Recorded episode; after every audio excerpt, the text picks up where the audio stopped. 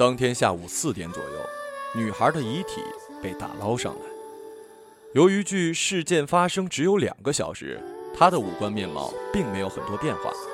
白皙的脸蛋上耷拉着几抹栗色的刘海，嘴唇发白，身材娇小的她神态安详的，好像是刚游完泳上来，然后在岸边大意的睡着了，呼吸轻的你不仔细就听不到。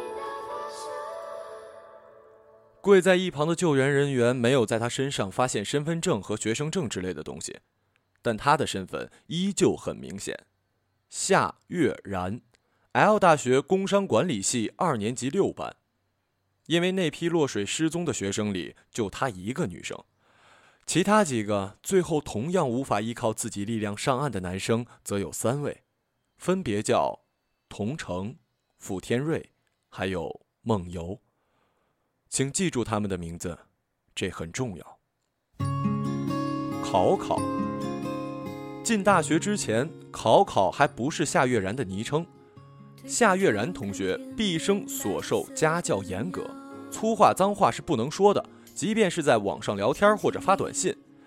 这一度在中学时代给他带来了“伪淑女”的私下评价。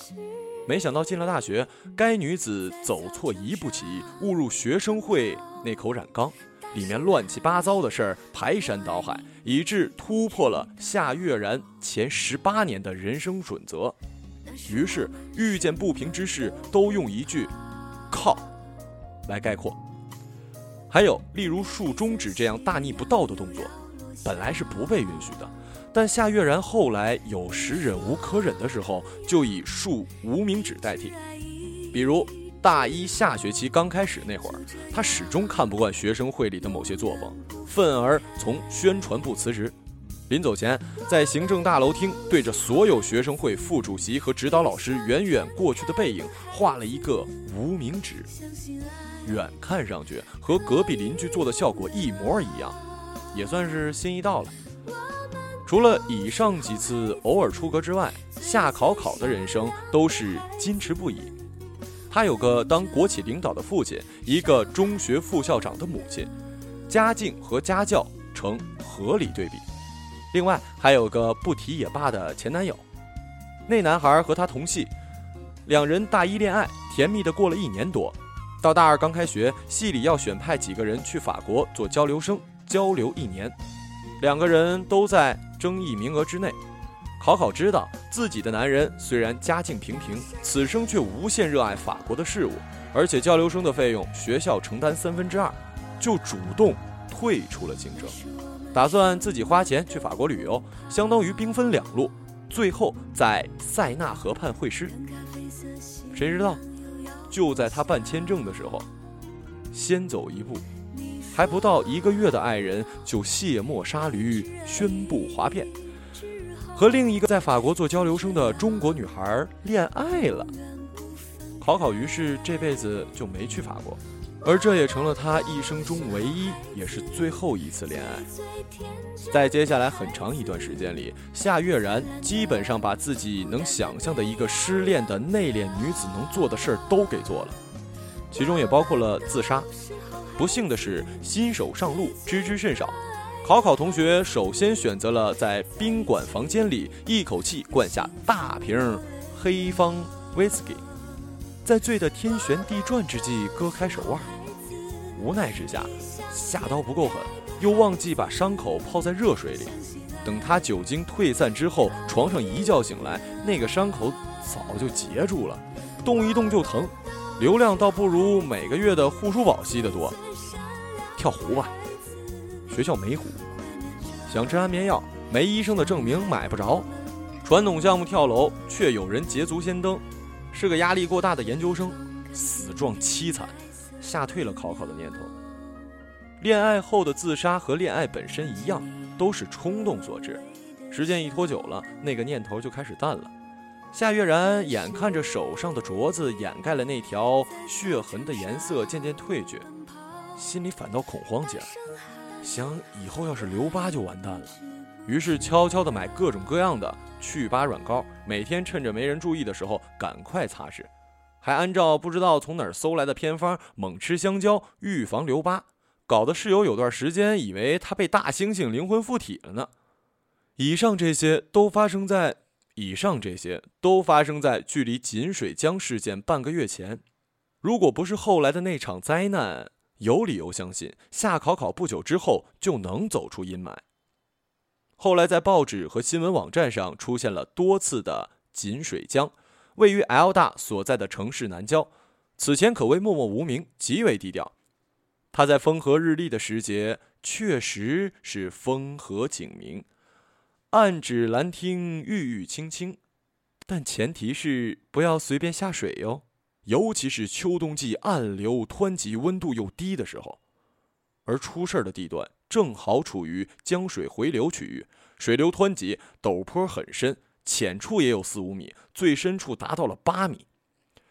这天结伴骑车来锦水江边的七八个 L 大的学生，都是考考他们班的。因为系里要拍摄一部 DV 宣传片来迎接百年校庆，全系十一个班级都分配到了不同的拍摄场景。六班就是蓝天白云的郊外，地点就选在了锦水江畔。因为整部片子是相对比较浩大的工程，辅导员顾不过来，所以当时没有老师在场。根据事先的分工，夏考考负责现场拍摄花絮，为此他还分配了一台数码照相机。但他显然无心于此，因为对一个失恋的人来说，在野外散步、呼吸一下新鲜空气，比什么事情都更具诱惑力。所以在他们抵达现场不久后，夏月然就撇开了大部队，单独行动了。他独自漫步到锦水江边的一座小木头码头那里。并不时的拍点风景照。这个距离江面一米多高的小码头又脏又旧，走上去摇摇晃晃，是后来一切灾难的源泉。当初搭建它是为了临时给船舶停靠，结果用完之后忘记拆了，临时就变成了永久。不过在小码头上，他并不孤单，因为还有三名像是初中生的少年在那里嬉戏打闹。事后查明，他们是逃课来江边的。不幸的是，这种美好平和的景象没有持续很久，灾难就发生了。谁也不知道这座破破烂烂的木头小码头到底在江边伫立了多久，也不知道是不是因为三名少年实在太闹，向本就破旧的木质结构施加了无形的压力。总之。当时在草坪上刚刚摆开阵势要拍摄 DV 的学生们，听到岸边一阵尖叫，有几个同学立刻跑了过去，发现码头上人不见了，而码头本身也剩下了小半个，余下的都落进了湍急的江水。后来从一名被救的少年口中得知，码头突然坍塌时，他就在那个女大学生旁边，女生站在码头相对靠里的地方。掉下去的时候，一只手下意识地抓住了码头破碎的一个木板，另一只手正好拉住了自己。两个人完全依靠那根夏月然曾经割腕的手臂支撑着，才不至于完全掉入江中。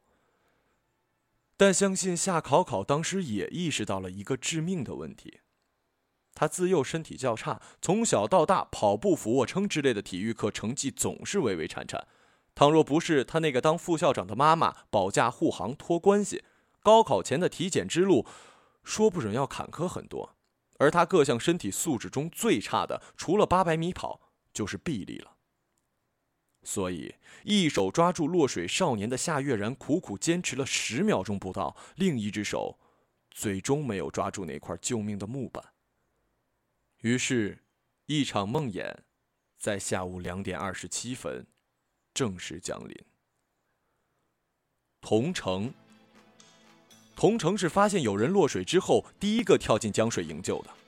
商科类学院男女比例有着悬殊，仅次于影视和外语学院。同城是这里面少数极富男人味儿的男生，个子一米八四，体重一百五，嗓音嘹亮，从小到大都是体育课代表。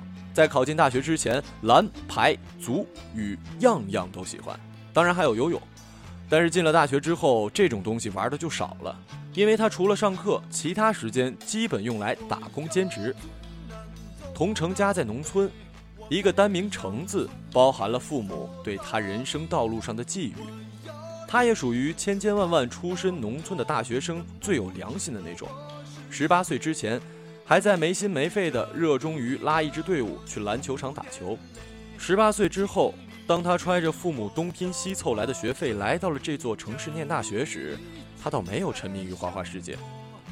L 属于综合类大学，人口众多，所以兼职中介不少，机会多多。虽然普遍待遇很低，但是只要你肯做，一个礼拜三四份工作是可以跑下来的。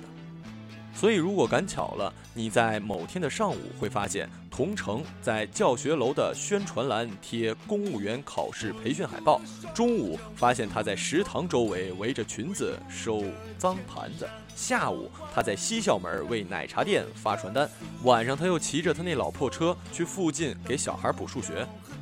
这么忙碌下来，同城每个礼拜的生活费正好足够了，因为他爹妈也只凑得起学费。同城刚进大学时，不抽烟不喝酒，不玩电脑游戏，也没手机。有事儿你只能打他学生宿舍的固定电话。后来他谈了个恋爱，不得已花了二百多大洋买了个二手国产杂牌机。此手机比他女友还任性，屏幕时好时坏，短信更是常常只进不出，总遭到同城的责骂。骂归骂，其实他很爱他这宝贝儿，睡觉都护在胸口，宛如第二小心脏。嘿，也不怕辐射。后来锦水江事件救援人员在紧接着夏月然之后打捞出他的遗体，发现他当时外套都没有来得及脱下来就跳了下去，那台宝贝不已的手机还在兜里揣着，已经像它的主人那样完好无损，无力回天了。除了节俭，就事论事的说，同城也有不少的臭毛病。比如晚上不刷牙不洗脸，五天一洗脚，十天一洗澡，这给他的宿舍生活带来了很不和谐的影响。每次他不在的时候，在气味上深受其害的下铺总在别人面前嘀嘀咕咕说同城坏话，听的人总是点头附和，但不会添油加醋，因为同城平时待人还是很客气的，只要你不向他借钱，请他帮什么忙，尤其是体力上的，他总是爽快的答应。比如锦水江事件发生时，同城完全是来做 DV 宣传片剧务组劳动力搬道具才来的。关于背后的坏话，终于还是有人传给了同城本人。为了避免以后继续发生矛盾，他倒是主动向辅导员申请搬到宿舍隔壁。新的宿舍住了三个烟民，中外各类卷烟的味道常年集结于此，切磋交流。原来的第四个人，就是因为害怕毕业的时候带着肺癌一起踏入社会才逃走的。同城不洗脚的味道，在中年缭绕的云里也显得不那么刺鼻了。而且后来他也学会了抽烟，是那种四块钱的软壳牡丹。同城学会抽烟，也就是大二刚开学，那时候他接到母亲的长途，说父亲得了很不好的慢性病，需要花钱。父亲自己不知道这件事儿。更不知道治疗的费用累积起来简直是天价，基本上要赔进去同城未来两年的学费还要多。在老爹和大学之间，同城面临艰难的抉择性思考。那时他打工慢慢有点积蓄，四块钱的牡丹还是偶尔消费得起的。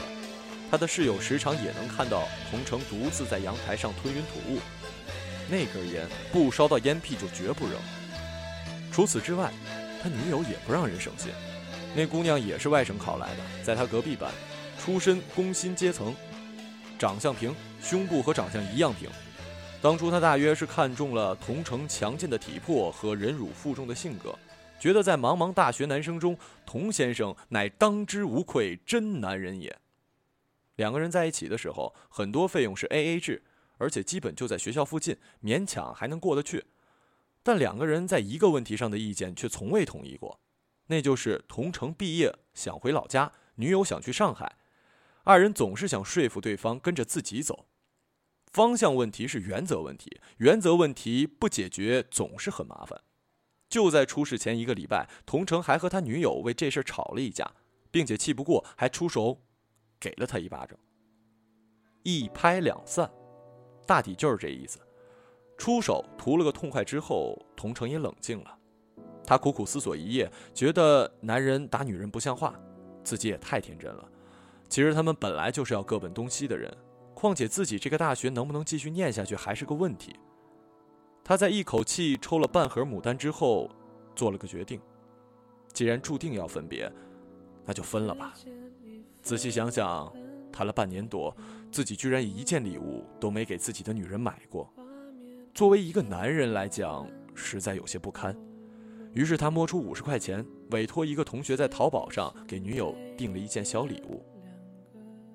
当然，他还没有准备好提出分手时的说辞，所以在等待快递的那些天，他一直在打着腹稿，至少十几种以上的草稿在他肚子里堆尸成山。但和说话的艺术精湛推敲不同，在夏月然他们落水时，同城的反应速度无比麻利，但又有些麻痹大意。他是会游泳，但老家那条河很小，水流不急，他闭着眼睛都能游过去。而且那是很多年前的事儿了。去县城高中念书之后，就再也没下过河。可他觉得自己没问题，连衣服都没脱就跳了下去，动作熟练的一如当年下河去摸鱼捉虾。差不多也是这个时候，一个快递员抵达了他们宿舍楼下，将一个小包裹交给了管理员阿姨。阿姨知道同城他们。阿姨知道同城他们班去搞活动了，一小时之后回来。而更早之前，就在同城他们出发后没多久，他们隔壁班的一个女孩来找过同城，错过了，到时候这两样东西可以一起交给他。三公里外的锦水江畔，同城费了九牛二虎之力救上了一个落水少年，江水寒冷直刺骨髓，湍急的水流让人游起来非常吃力。当他泛着喝了江水的恶心爬上岸时，却发现一件小意外：和下水前比起来，现在落水的人居然只多不少。同城骂了一句家乡的特色粗话，又一头扎了回去。这是他岸上最后一句话。傅大宝，傅大宝绝对是个坏人。如果没有锦水江事件，他身边的人一定会这么告诉你。绰号大宝的傅天瑞，自从在高考后的暑假里玩上网络游戏之后，大学对他的学习意义就不复存在了。进大学的时候，他还没带电脑，只好去网吧，生活作息极有规律，只不过和正常人相反，每天玩游戏，凌晨六点回宿舍睡觉，下午四点准时醒来，直奔网吧，在那里叫一盒饭，边吃边玩。所以在大学最初的三个星期里，傅天瑞属于那种神龙见首不见尾的人物。他的下铺基本上没跟他说过话，因为他早上起床的时候，傅大宝已经睡下；等他傍晚回来的时候，傅大宝就去网吧奋战了。反正管理学院的课平时也不大点名，考试抱个佛脚或者打个小抄就可以了。傅大宝小聪明总是很多。谁知大一下半学期的时候，他连续在网吧不眠不休奋战三天。终于晕厥了过去，好在抢救及时，没有成为网上猝死的反面典型。的那天起，网吧就没了傅大宝的身影。他很惜命的。后来买了笔记本，傅大宝除了上网看碟，偶尔也玩玩单机游戏，但从不超过一段时间。因为当年在网吧通宵苦战的经历，傅天瑞同时养成了吸烟和不注重卫生的习惯，晚上不刷牙，五天一洗脚，十天一洗澡。当初同城搬到傅大宝他们宿舍，顿时有种万分亲切的感觉，而且俩人是在一五一十的周期上保持着精确的同步。每到那两个特殊的日子，你就能看到傅天瑞和同城一人一个洗脚盆，坐在那里谈笑风生，或者提着洗脸盆，穿着拖鞋一起去学校澡堂的路上。因为这个缘故，同城后来每到想抽烟没钱的时候，傅大宝总是及时的递过一根红梅。白沙或者黄鹤楼，然后同城很感恩的谢过，独自走向阳台。傅大宝也不跟着他，总是默默地看着阳台上那个蹲着的背影，然后扭头去看笔记本的屏幕。如前所述，傅大宝很聪明，也很识趣儿。同城的细微变化他看在眼里，基本都能猜出点什么。但他和同城始终表现得像烟酒朋友加洗澡朋友，什么实质的敏感话题啊都不说。只有一次，那年中秋节在学校过。中午，傅天宝和同城喝多了啤酒，傅大宝醉醺醺地拍着对方厚实的肩膀，在吐出酒菜之前，吐出了一句看似有点假的话：“这个学校，我傅天瑞谁也不佩服，就佩服你，同大成。”除了这段真情流露之外，傅天瑞平时在学校就是大懒虫，外加有点小愤青。比如那个上课只会念课本、放幻灯片，开大会时却能滔滔不绝地讲上两个小时的管理学院副院长，这厮居然挂了那堂课一半以上的人，还美其名曰压力教育。傅大宝就偷偷在副院长那辆雷克萨斯车上撒了两次尿。最后，在那辆雷克萨斯上作案，正好是他们去锦水江拍宣传片的头一天。当晚，傅大宝看电影看到了凌晨三点，本来第二天不打算去的，但这天他起来刷个牙，吃了个代替早饭的午饭。迅雷上正在下着一部电影，距离下载完毕似乎遥遥无期。他觉得在宿舍里待着无聊，外面又晴空万里，就心痒痒了。坐上同城的老坦克后座，想把 DV 拍摄活动当做一次郊游。在锦水江畔发生紧急情况时，傅天瑞还在草地上盖着外套打瞌睡，猛地醒过来之后跑到江边。考考他们班这天来的人也就七八个左右，大部分是女生。剩下的男生里会游泳的都已经跳下去了。他听其他人说，他听其他人说，落水的足足三四个人，跳下去救人的也就同城和另外一个男生，明显人手不足。所以男生再不下去一两个是不行的。傅大宝之前在学校的游泳课只上了三节，比旱鸭子稍微的只潮了那么一丁点儿，此刻不会盲目的下去。但他是那种很有小聪明的人，危急关头居然能想到，他们来的时候带了一个饮水机桶装水的空桶，作为是拍摄用的道具。浮力问题是解决了，可是他能否在湍流的江水中抓到人再游回来呢？他的眼光落在了同样是拍摄道具的一大卷黄色封箱胶带上。现在回过头来看。抱着一个空的大水桶，身上绑着一圈连带到岸上的风带，下到江里救人是九死一生的行为。但是当天是星期三，锦水江畔人烟稀少，肉眼可见的渔船也在很远的江面。傅天瑞更是找不到更好的办法，反正他绝不能眼睁睁地看着四个人在水里挣扎，一共却只有两个人去救。在此之前，傅天瑞跟同城吹嘘过自己从小到大多次大难不死。两岁的时候和父亲去澡堂，一不小心掉进大池子，快要淹死的时候被人捞了起来。高中过马路，有人酒后驾车，把一个走在他前面一米处的行人转到了半天高。如果说童城过于相信自己的游泳技术，傅天瑞就是拿自己的好运气赌一把。几十米长的封箱胶带被火速的全部拉开，一头缠在岸边的栏杆，另一头在傅天瑞身上缠了好几圈。然后他就跳下了江水。其实他下水没多久之后，那根带子就断了。一个女生事后回忆说：“水里的傅天瑞可能还不知道这件事儿，岸上的学生一开始还能看见他抱着个空的塑料桶往一个快要沉没的落水者那里游，但后来不知道怎么的，人一下子就不见了。再后来，只看到那个水桶在江面上飘。”而傅大宝再也没有浮出头，直到落水半个小时后，他的遗体被打捞上来。就在他从江面上失踪的同时，L 大的男生宿舍里，福天瑞的笔记本电脑还开着，上面挂着 QQ 初中同学群的头像一闪一闪，讨论着同学聚会的事儿，而迅雷小窗则显示下载完成百分之七十八点三。他永远也看不到这部电影了。后来跟傅天瑞一起住的两年的室友，在接受学校电视台采访时说：“大宝这人平时一点也看不出什么英雄气概。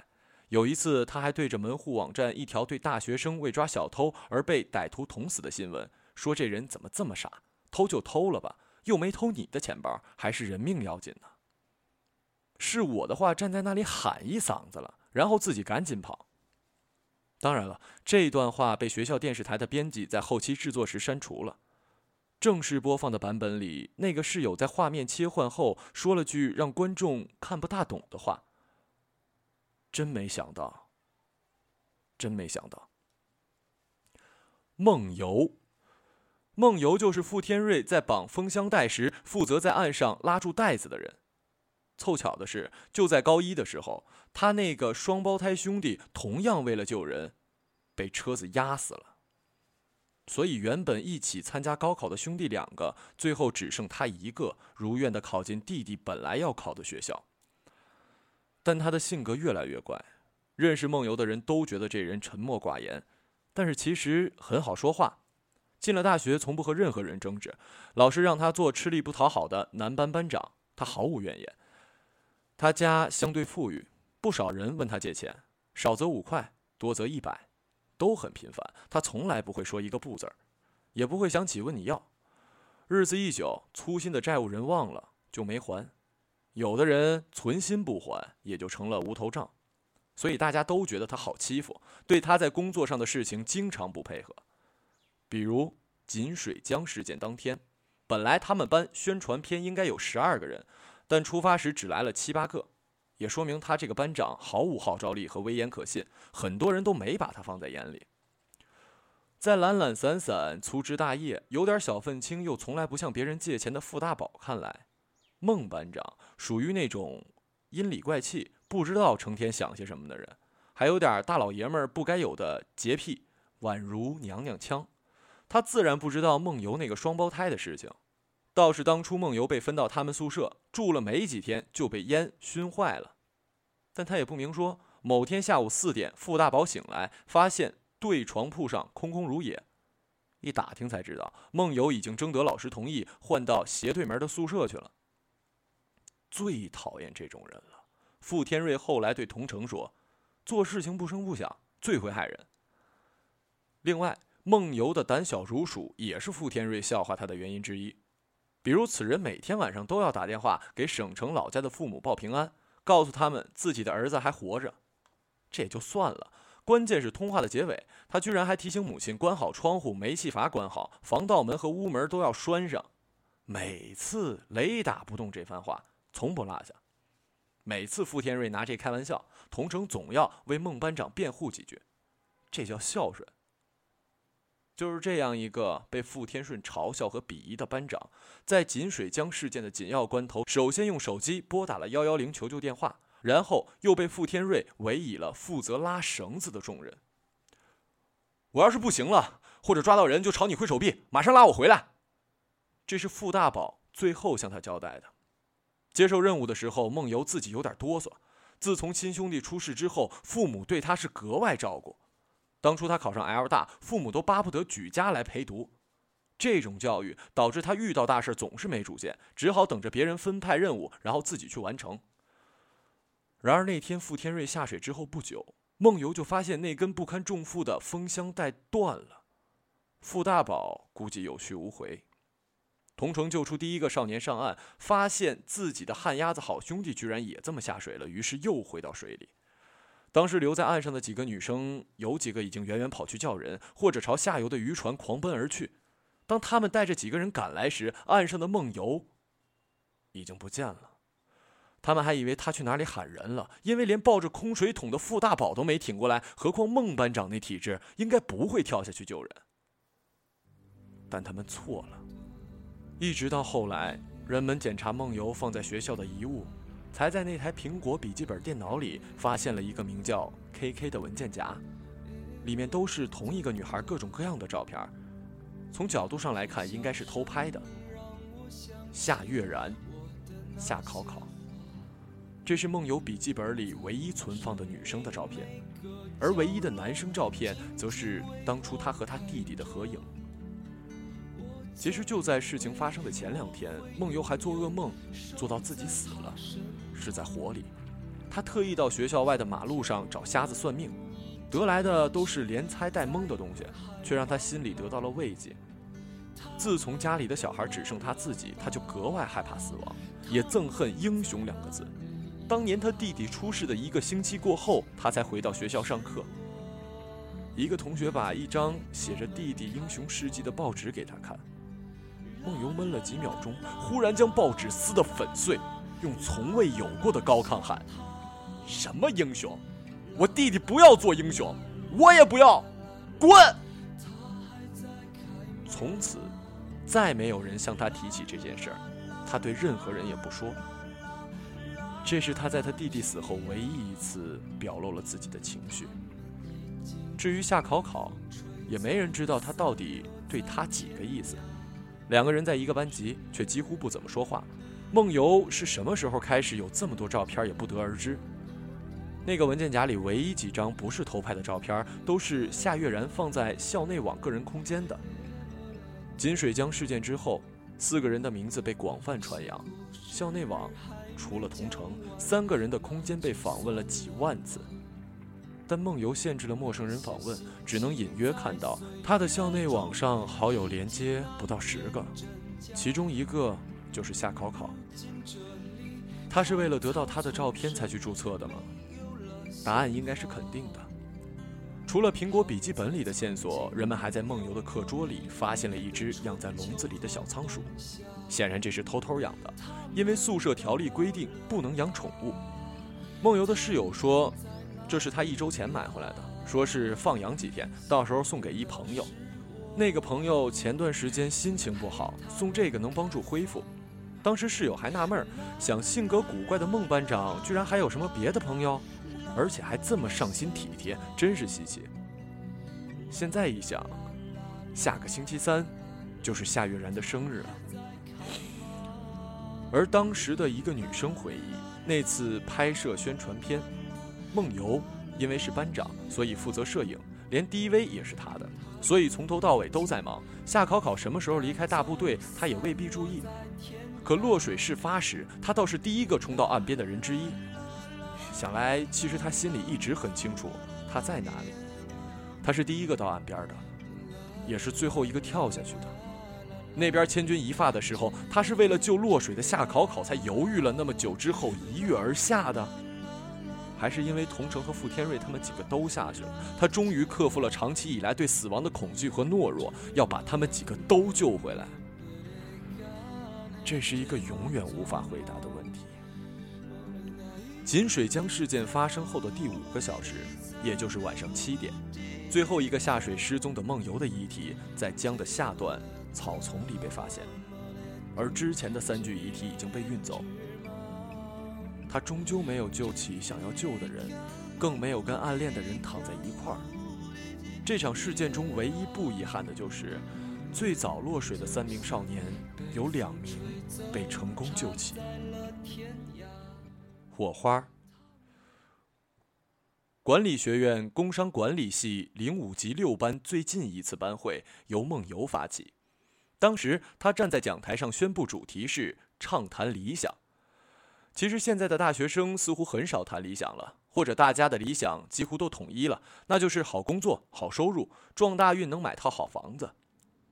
时隔若干年之后，关于锦水江事件已成为了尘封的记忆，只活在少数人的脑海里。而当年六班大学同学聚会时，说起他们四个当初谈到理想，都唏嘘不已。夏月然的理想，几个女生记得很清楚：周游世界。除了法国，同城的理想是他嘴上说了好几次的：挣大钱，给父母养老。城里的房子太贵，乡下盖个别墅就行。傅天瑞对理想就四个字：滚蛋，戒了。梦游呢？没人记得他说了什么，他似乎什么也没说。对于这个纷繁的世界来说，生如鸿毛，死的重如泰山。他们都是无声无息的。花火出现前无声无息，耀眼在刹那之间，存在于记忆的光圈。只是一闪，却是永远。